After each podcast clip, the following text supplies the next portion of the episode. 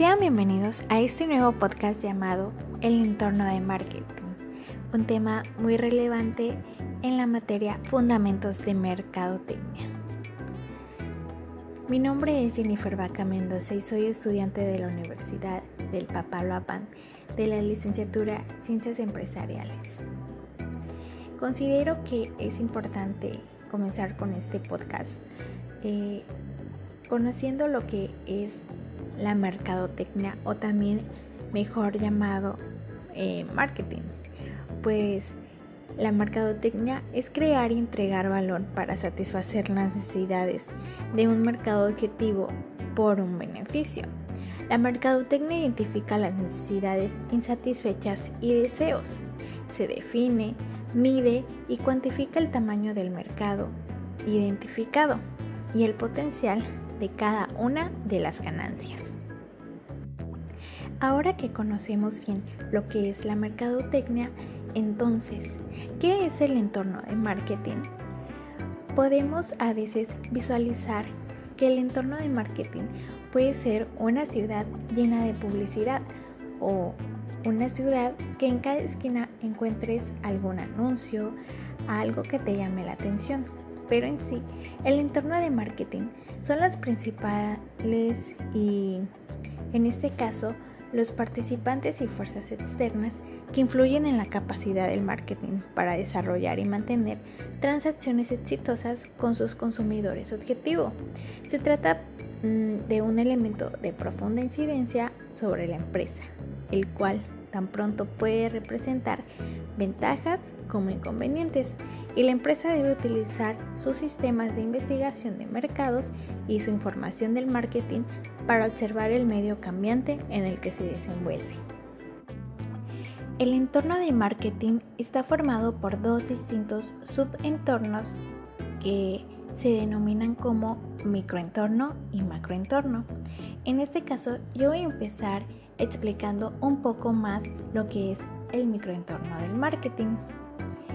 Este microentorno está formado por las fuerzas cercanas a la compañía que influyen en su capacidad de satisfacer a cada uno de los clientes. Esto puede ser desde la empresa, los mercados de consumidores, los canales de marketing que utiliza, los competidores e incluso sus públicos. En cuanto a la propia empresa, los diferentes departamentos que forman la empresa influyen directamente en las funciones del departamento del marketing. En este departamento se deben tomar decisiones que concuerden con los planes de alta dirección. Además, se debe estar en contacto con otros departamentos, por ejemplo, en finanzas. Aquí se intentan conseguir fondos para cubrir el presupuesto de los planes del marketing.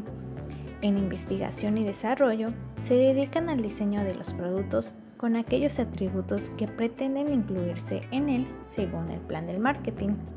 En el de compras, se preocupa por obtener provisiones y materiales. Y en, en cuanto a la contabilidad, se comparan ingresos y costos para que de alguna manera se pueda comprobar si se están cumpliendo los objetivos del marketing. Los suministradores. En cuanto a los suministradores, son aquellas empresas que proporcionan recursos a la empresa para producir los bienes y servicios.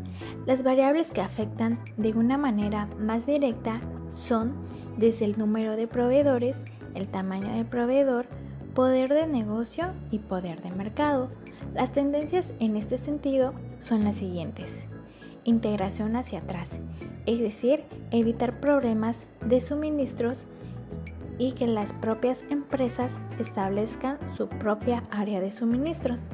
La planificación de las compras a largo plazo, pues de esta manera los departamentos de compras pueden aprovecharse de descuentos. Otra tendencia en este sentido pueden ser los inputs del marketing. En, en cuanto a los intermediarios del marketing, tenemos lo que son todas las empresas que ayudan a la promoción, ya también a la distribución y venta de los bienes y servicios de la organización hacia un público objetivo. Hay que estudiar el número, el tamaño, el poder de mercado y condiciones de negociación. Las diferentes tendencias en este sentido son las luchas fabricante-distribuidor. En este, el fabricante deja de tener la relevancia de la que gozaba en la pasada para pasar a ser el distribuidor en el que pone las nuevas condiciones. Y en cuanto a las marcas, posicionarse como un líder, una empresa retadora y en cuanto al distribuidor, obtener una mejor marca.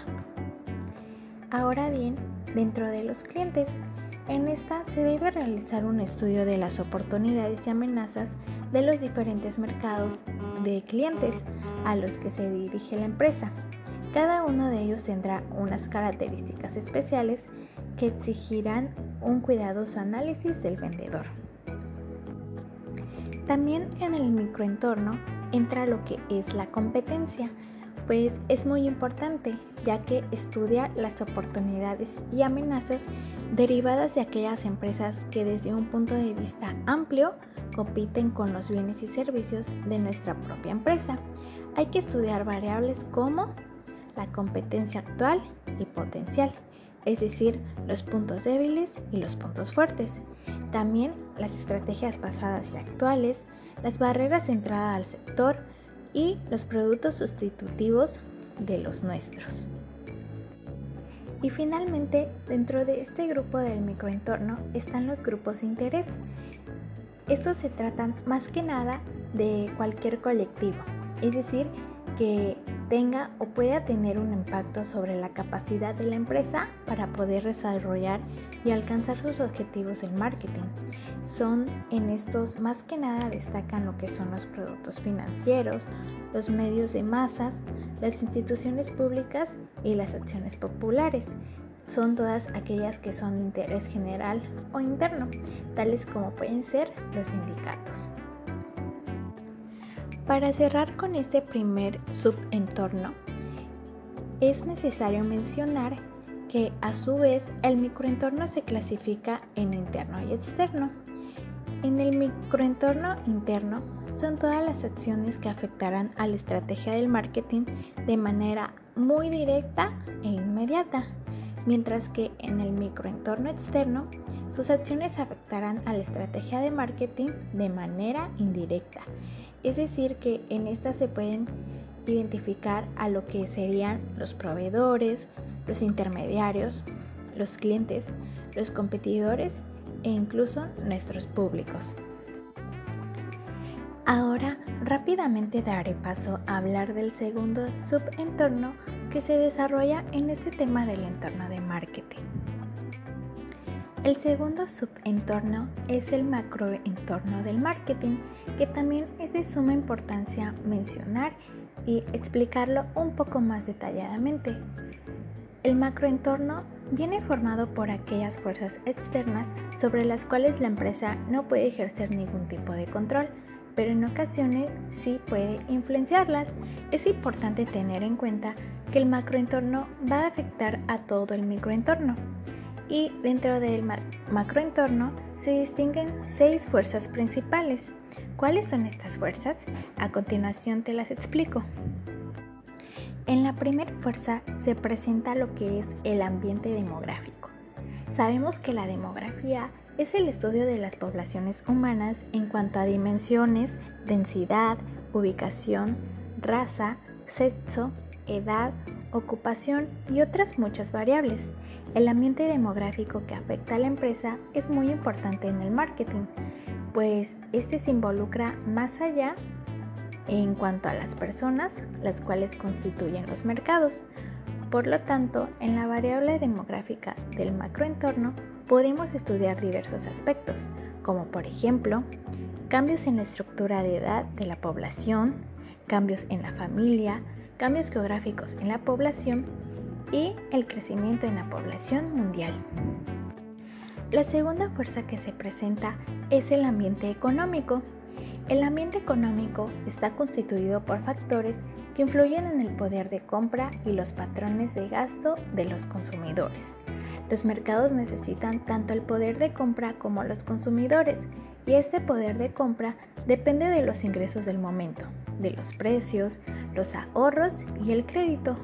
Por todo esto, es importante que el marketing tenga en cuenta las principales tendencias en los ingresos y en los cambios en los comportamientos de consumo.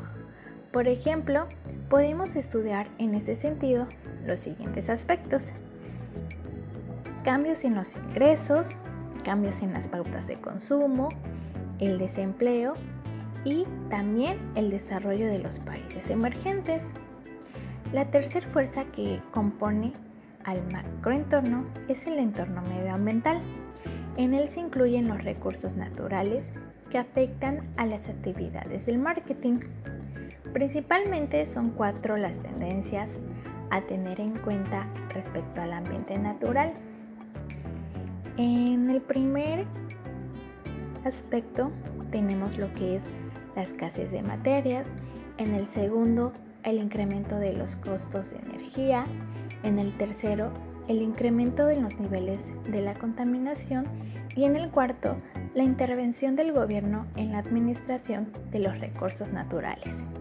En este primero, que es la escasez de materias primas, son para que las empresas que utilizan los recursos y que son escasos los costos se incrementen sin algún remedio que a veces eh, no habría problemas en traspasar estos costos al consumidor. En el segundo plano, que es el incremento de los costos de energía, puede ser, por ejemplo, eh, de la problemática que representa esta crisis del petróleo desde los años 70. En el tercero, que es el incremento en los niveles de contaminación, es una institución que transciende a la opinión pública que se tiene preocupada por lo que se puede suponer una oportunidad para las empresas vigilantes. Y en el cuarto, la intervención del gobierno en la administración de los recursos naturales. En esta, todas las empresas pueden verse afectadas por medidas gubernamentales y grupos de opresión que reglamenten la utilización de los recursos. Como cuarta fuerza se coloca el ambiente tecnológico. El ambiente tecnológico está formado por fuerzas que influyen en las nuevas tecnologías y dan lugar a nuevos productos y oportunidades de mercado. Las tecnologías son elementos de cambio que pueden suponer tanto el éxito como el fracaso de una empresa, por el simple hecho de que las tecnologías nuevas desplazan a las viejas. Por ello las empresas deben estar pendientes a las nuevas tendencias, principalmente a estas cuatro tendencias que voy a mencionar. La primera tendencia son los cambios tecnológicos más rápidos, pues ayuda a que las empresas eh, se mantengan al día en cuanto a los cambios tecnológicos y pronto verán que sus productos quedan desafados y dejarán pasar nuevos productos y oportunidades de mercado si no se mantienen al día. La segunda tendencia son las oportunidades ilimitadas.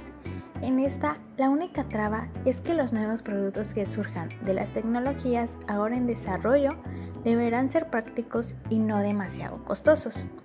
La tercera son los presupuestos elevados para la investigación y el desarrollo. Este hecho provoca que las empresas se interesen más por resolver problemas científicos que por inventar nuevos productos vendibles.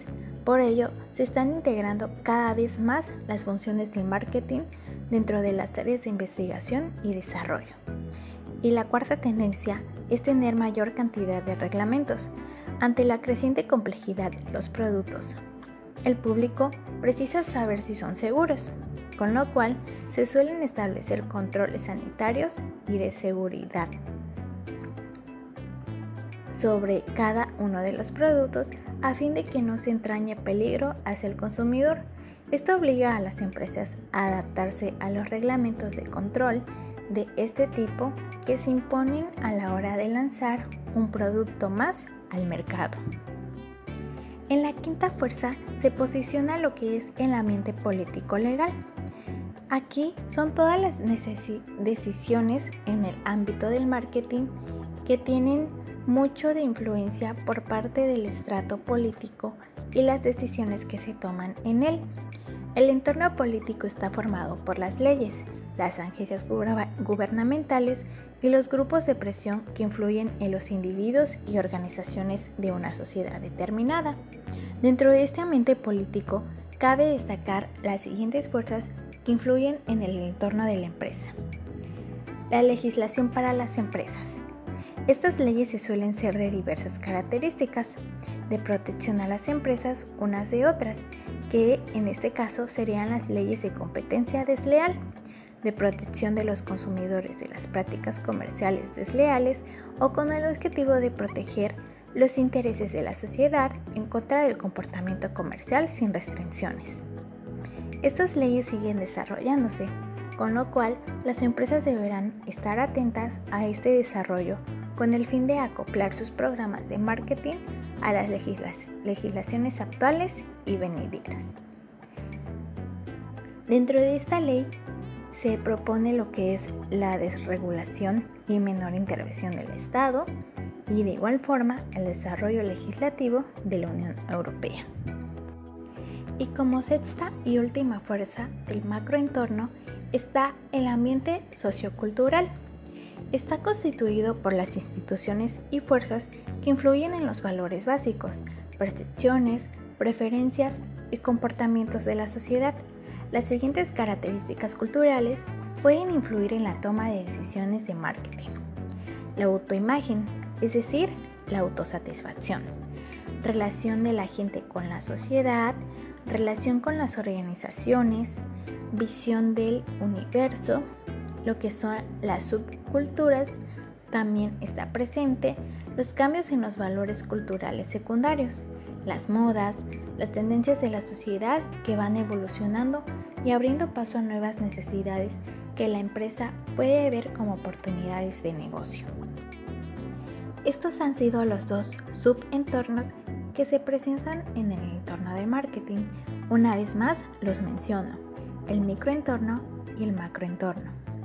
Hemos llegado al final de este podcast y no quiero irme sin dar una pequeña conclusión de lo que hemos hablado hoy sobre este tema.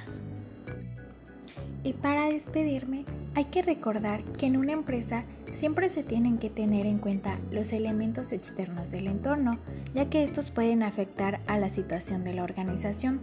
Tenemos que tener en cuenta tanto el macroentorno como el microentorno.